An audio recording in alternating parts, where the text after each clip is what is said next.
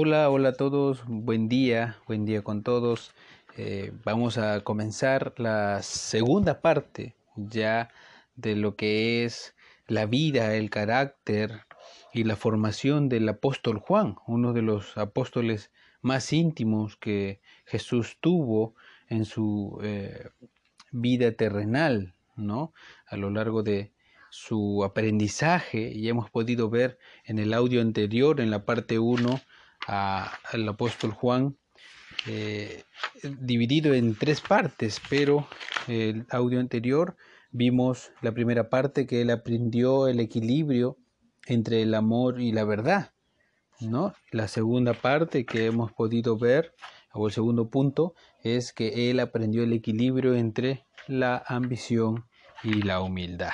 Entonces, hay un tercer punto y eso lo vamos a ver ahora. Sí, para poder dar final a lo que es eh, eh, sobre el tema del apóstol Juan, más conocido como el apóstol eh, del amor, del amor, ¿no? para los que nos escuchan por primera vez, bienvenidos. Este es un espacio para poder aprender más de la palabra de Dios, poder ver eh, también el contexto histórico, como en este caso de cada uno de los apóstoles o escogidos, de los doce escogidos por Jesucristo, el poder ver, sacar las enseñanzas necesarias y prácticas para ahí y aplicarlas en la actualidad.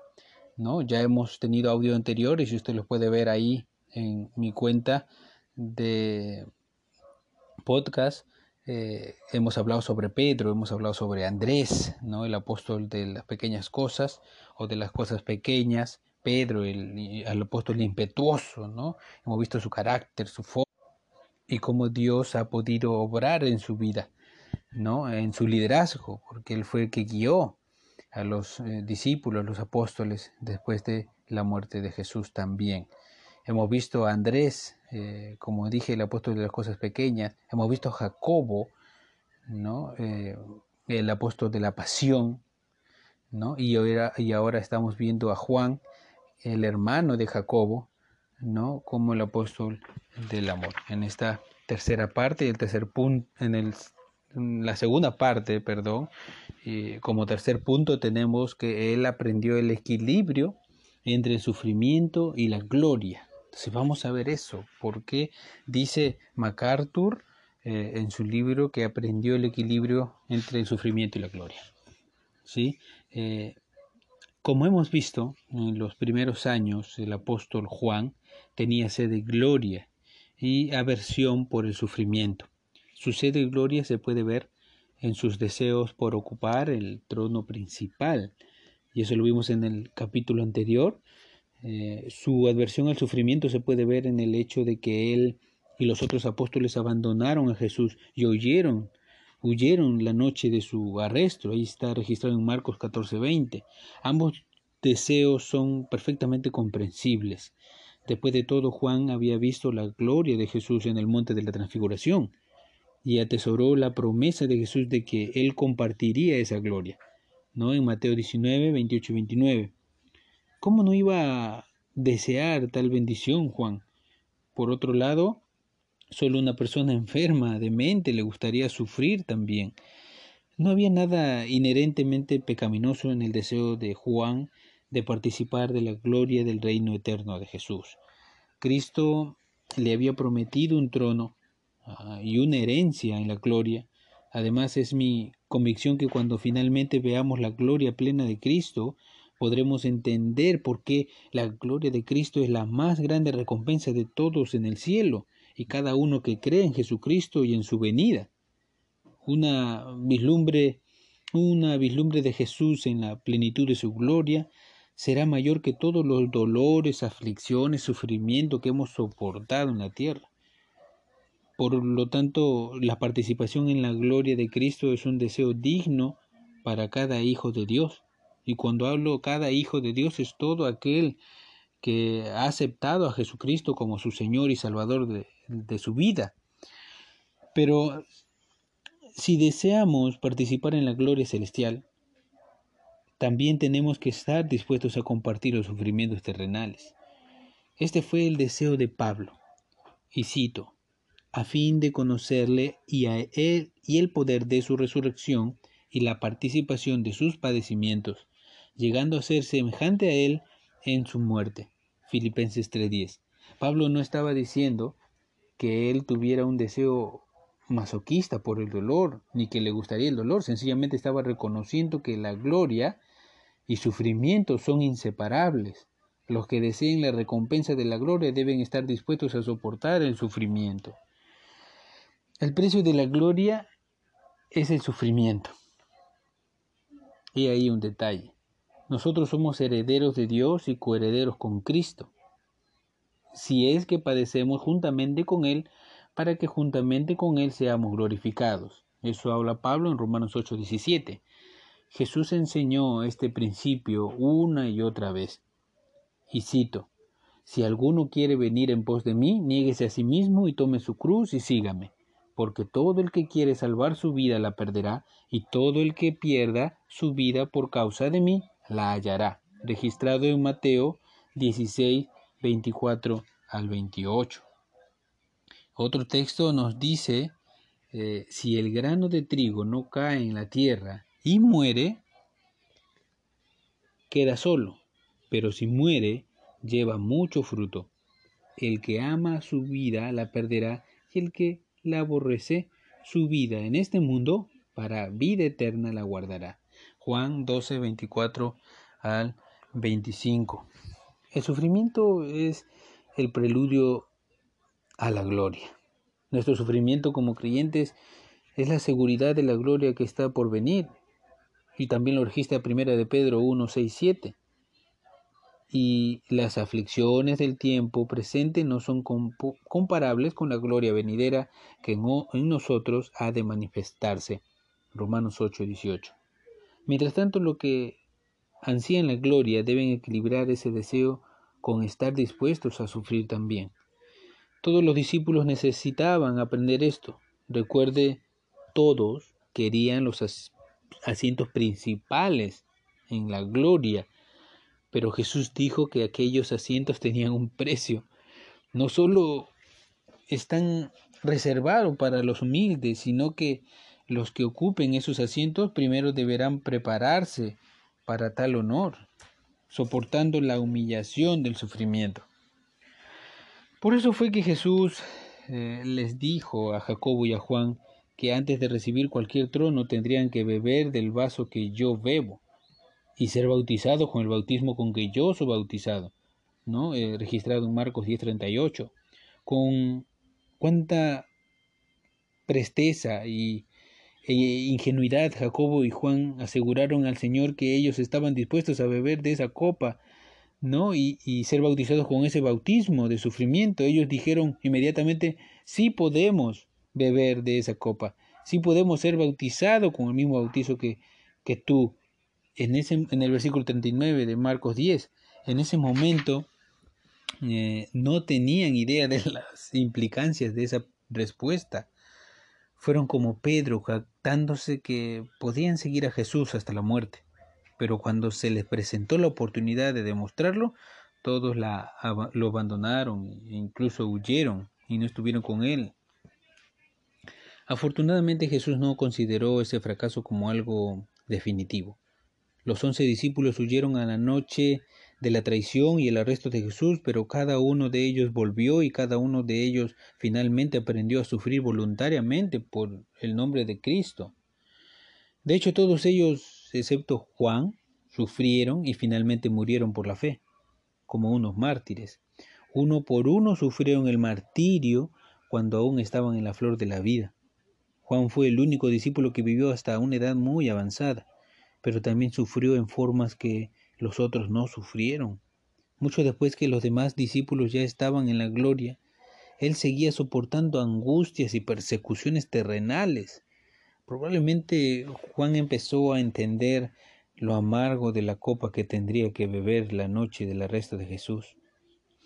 Mm, y sabemos por su relato sobre el juicio eh, a, Jesús que él y Pedro siguieron a Jesús hasta la casa del sumo sacerdote en Juan 18:15. Allí Juan vio cómo ataban y golpeaban a Jesús. Hasta donde sabemos, Juan fue el único discípulo que presenció la crucifixión de Jesús. Estaba parado cerca de la cruz de modo que Jesús podía verlo. Juan 19:26. Probablemente vio como los soldados romanos lo clavaban al madero. Estaba allí cuando un soldado finalmente atravesó el costado de su Señor con una lanza. Y quizás mientras observaba recordó que él había estado dispuesto a bautizarse con ese mismo bautizo. Si fue así, Juan tiene que haberse dado cuenta cuán horrible era la copa que él tan livianamente se habría ofrecido a beber. Cuando Jacobo, el hermano de Juan, se transformó en el primer mártir de la iglesia cristiana, y eso lo vimos en audios anteriores en la vida de Jacobo, eh, Juan sintió la pérdida en una forma más personal que los demás. Y a medida los discípulos fueron martirizados uno por uno, Juan sufrió la angustia y el dolor de estas pérdidas en el fondo de su corazón. Esos hombres habían sido sus amigos y compañeros. Pronto se había quedado solo Juan.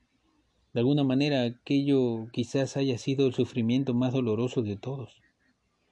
Eh, virtualmente todas las fuentes confiables de la historia de la iglesia primitiva dan fe del hecho de que Juan llegó a ser el pastor de la iglesia eh, que el apóstol Pablo había fundado en Éfeso. De allí, durante la gran persecución de la iglesia llevada a cabo por el emperador romano Domiciano, hermano y sucesor de Tito, quien fue el que destruyó Jerusalén, Juan fue desterrado a una comunidad carcelaria en Patmos, una de las islas pequeñas esporades del sur o Dodecaneso, en el mar Ageo, en la costa occidental de la moderna Turquía. Eh, vivió en una cueva y fue estando allí que recibió y escribió las visiones apocalípticas descritas en el libro de Apocalipsis, registrado en Apocalipsis 1.9. Yo he estado en la cueva. Aquí, eh, hablando, John MacArthur dice que él había estado en esa cueva, eh, en la cual se cree que Juan estuvo eh, tuvo que vivir, en, el cual se cree que escribió en ese lugar mismo el Apocalipsis, es un lugar especialmente inhóspito, dice MacArthur, para un hombre ya muy anciano como Juan. Fue separado de aquellos a quienes amaba, tratado con crueldad, haciéndoles dormir sobre un bloque de piedra con una roca por cabecera, mientras los años pasaban lentamente. Pero Juan aprendió a soportar el sufrimiento. En ninguna de sus epístolas ni en el libro de Apocalipsis se puede encontrar una sola queja por sus sufrimientos. Se sabe que escribió el Apocalipsis bajo las más extremas aflicciones y privaciones, pero hace muy poca referencia a sus dificultades, refiriéndose a él como vuestro hermano y copartícipe vuestro en la tribulación y en el reino y en la paciencia de Jesucristo. Apocalipsis 1.9. Así se refiere hacia nosotros, como nuestro hermano. Nótese que en la misma frase donde menciona tribulación, porque acá dice vuestro hermano y copartícipe vuestro en la tribulación. La palabra tribulación habla de la paciencia que le permitió sobrellevar los sufrimientos con buen ánimo. Miraba tranquilo el futuro hacia el día cuando estaría compartiendo la prometida gloria del reino. Este es el equilibrio correcto y una perspectiva saludable. Había aprendido a mirar más allá de, de sus sufrimientos terrenales en anticipación de la gloria celestial. Juan había captado el mensaje, había aprendido las lecciones, había entendido el carácter de Cristo de una manera grande, de una manera poderosa, y llegó a ser un modelo humano excepcional de lo que debe ser el carácter recto como el de Cristo. Una prueba impresionante de esto se puede ver en una ilustración desde el pie de la cruz. Recuerde que Juan es el único de los apóstoles que, el relato bíblico dice que fue testigo ocular de la crucifixión. Juan mismo describe la escena cuando Jesús miró desde la cruz y vio a su madre, a María, junto con su hermana, la otra María, esposa de Cleofas, María Magdalena y Juan, en el libro de Juan 19:25. Juan describe, y cito, cuando vio Jesús a su madre y al discípulo a quien él amaba, que estaba presente, dijo a su madre, Mujer, he ahí tu hijo. Después dijo al discípulo, He ahí tu madre. Y desde aquella hora el discípulo la recibió en su casa. Versículos 26 y 27 de Juan capítulo 19. Obviamente Juan había aprendido las lecciones que necesitaba aprender. Había aprendido a, ser humilde, un siervo amoroso, y no hubiera sido así, Jesús no le habría entregado el cuidado de su propia madre. A Pedro le dijo, apacienta mis ovejas en Juan 21, 17. A Juan le dijo, cuida a mi madre. Varios testigos en la historia de la iglesia primitiva aseguran que Juan nunca salió de Jerusalén y que nunca dejó de cuidar de María hasta que ella murió. Juan me recuerda a algunos graduados del seminario a los que he conocido, incluyéndome a mí mismo cuando era joven. Recuerdo cuando salí del seminario, estaba cargado hasta el tope con verdad, pero falto de paciencia. Era una fuerte tentación entre entrar como una tromba en la iglesia, vaciar la verdad sobre todo el mundo allí y esperar una respuesta inmediata. Necesitaba aprender a tener paciencia y a ser tolerante y misericordioso, a otorgar gracia, a perdonar, a ser tierno, compasivo, en fin, a tener todas esas características del amor. Es hermoso ser osado, impetuoso, pero el amor es el equilibrio necesario. Juan es un modelo excelente para tales jóvenes. Eh, Puede parecer sorprendente que Jesús amara a un hombre que quería quemar vivo a los samaritanos, a un hombre que estaba obsesionado con el estatus y la posición, a un hombre que lo abandonó y huyó en lugar de sufrir por su nombre.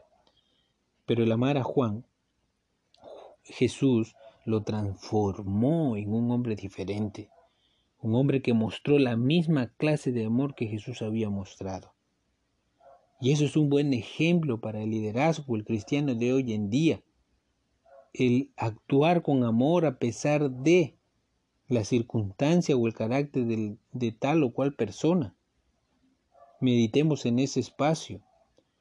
Mencionamos antes que Juan usó la palabra verdad unas 40 o, y 45 veces en el Evangelio, en su Evangelio y en las epístolas. Pero es interesante notar que también usó la palabra amor más de 80 veces. Claramente él aprendió el equilibrio que Cristo le enseñó. Aprendió a amar a los demás como el Señor lo había amado a él. El amor llegó a ser el ancla y la pieza central de la verdad que él le interesaba tanto. De hecho, la teología de Juan se describe mejor como una teología del amor. Él enseñó que Dios es un Dios de amor, que Dios amó a su propio Hijo, que Dios amó al mundo, que Dios es amado por Cristo, que Cristo amó a sus discípulos, que los discípulos de Cristo lo amaron a Él, que todos los hombres deberían amar a Cristo, que nosotros deberíamos amarnos unos a otros y que el amor cumple la ley. El amor era una parte crítica de cada elemento de la enseñanza de Juan. Fue el tema dominante en su teología. Y aún su amor nunca se deslizó hacia un sentimiento indulgente hasta el fin mismo de su vida. Juan seguía siendo el ardoroso defensor de la verdad.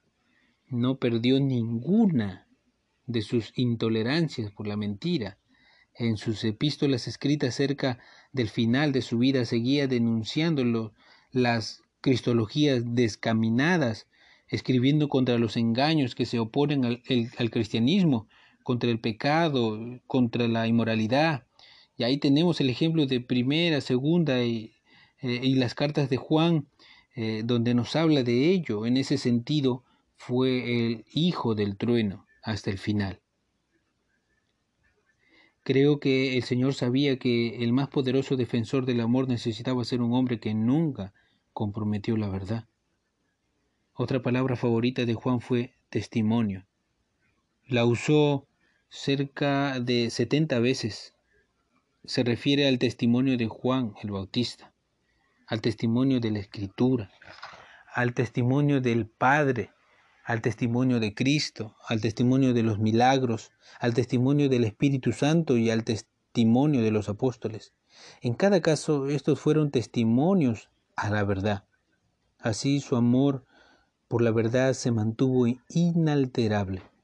De hecho, estoy convencido de que Juan puso su cabeza en el hombro de Jesús en Juan 13:3, no solo porque disfrutaba del amor puro que su Señor le daba, sino también porque quería oír cada palabra de verdad que salía de su boca, de la boca del Cristo, de la boca de su Mesías.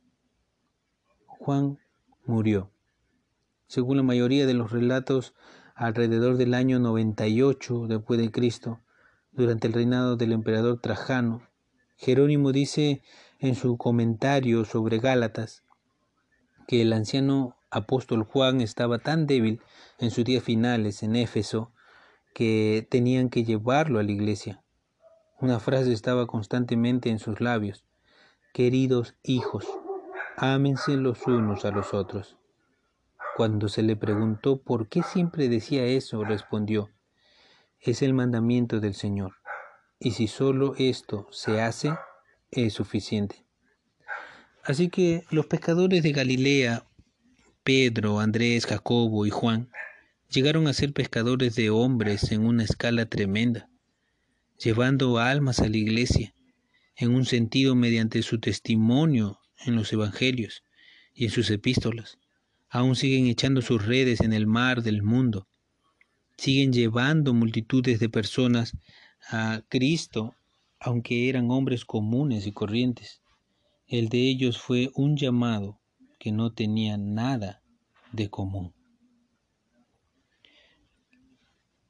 Aún en la actualidad, ver y leer las cartas y el Evangelio de Juan llega profundamente a nuestros corazones y vemos la delicadeza, la ternura y el gran amor que Él habla a la iglesia, que Él habla a aquel lector que cuando comienza a entrar en las escrituras de Juan, se zumbe en ese gran ambiente de calor, de amor, de ternura, de paciencia.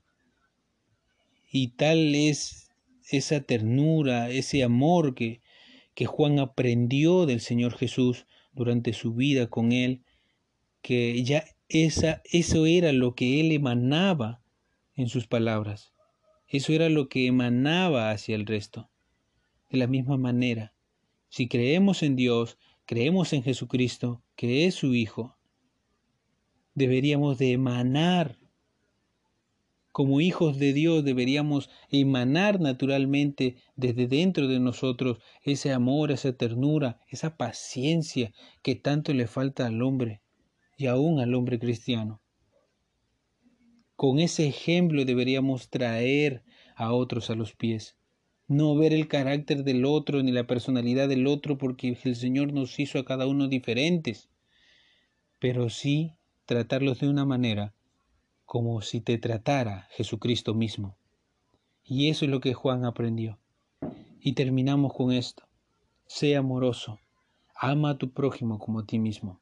Y Juan, eso fue la enseñanza de Jesucristo hacia Juan y hacia cada uno de los discípulos, de sus apóstoles. Lo mismo es la enseñanza aplicable hoy en día. Ama a tu prójimo como a ti mismo. Espero que te haya gustado, Dios te bendiga y seguimos con el próximo audio con Felipe, el analítico. Vamos a ver por qué se le llama Felipe el analítico y ver un poco más de su vida, de su carácter y, el desarrollo de este tiempo que estuvo con Jesús, de cómo Jesús fue eh, siendo de influencia poderosa, ¿no? cambiándolo desde dentro hacia afuera como lo hizo con los demás apóstoles. Sí, hasta la próxima. Dios te bendiga.